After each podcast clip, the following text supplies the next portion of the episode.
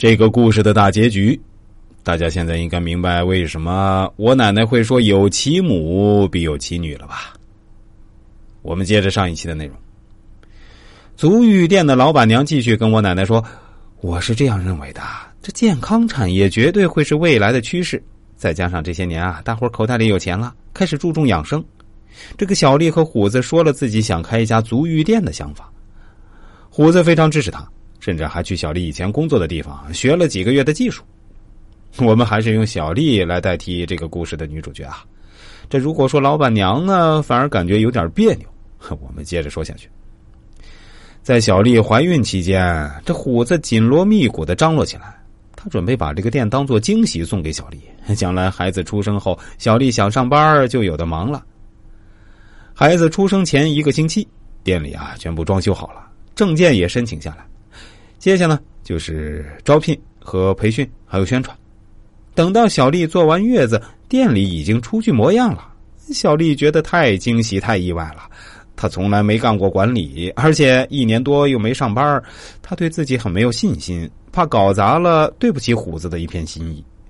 虎子似乎看穿了他的疑惑，笑着对他说：“你放心啊，不忙的时候呢，我都会在店里帮你的。”说真的啊，俩人自从孩子出生后啊，也是虎子人生的一次新生。他决定告别以前那些荒唐的青春岁月，开始做个正常人，过正常人的生活。因为他们收费合理，手艺也不错，小店的地段也好，生意也特别好。三年就把店扩大了一倍，也多了很多员工。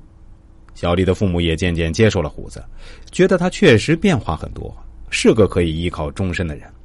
特别是外孙女儿，也就是我们前面一个故事女主角娜娜的出生，弥补了老人多年的情感空缺。小丽的父母总算是接受了虎子，也原谅了小丽。五年后，虎子换了大房子，还买了车，给小丽父母乡下盖了两层的小洋楼，店呢也重新装修，开得越来越大了。小丽的父母现在提起虎子，脸上都满是笑容。虎子和小丽这么多年来感情依旧如初，如果不是女儿和小蔡的事情，他们都忘了自己年轻时也曾经叛逆过，也曾让家人伤心难过。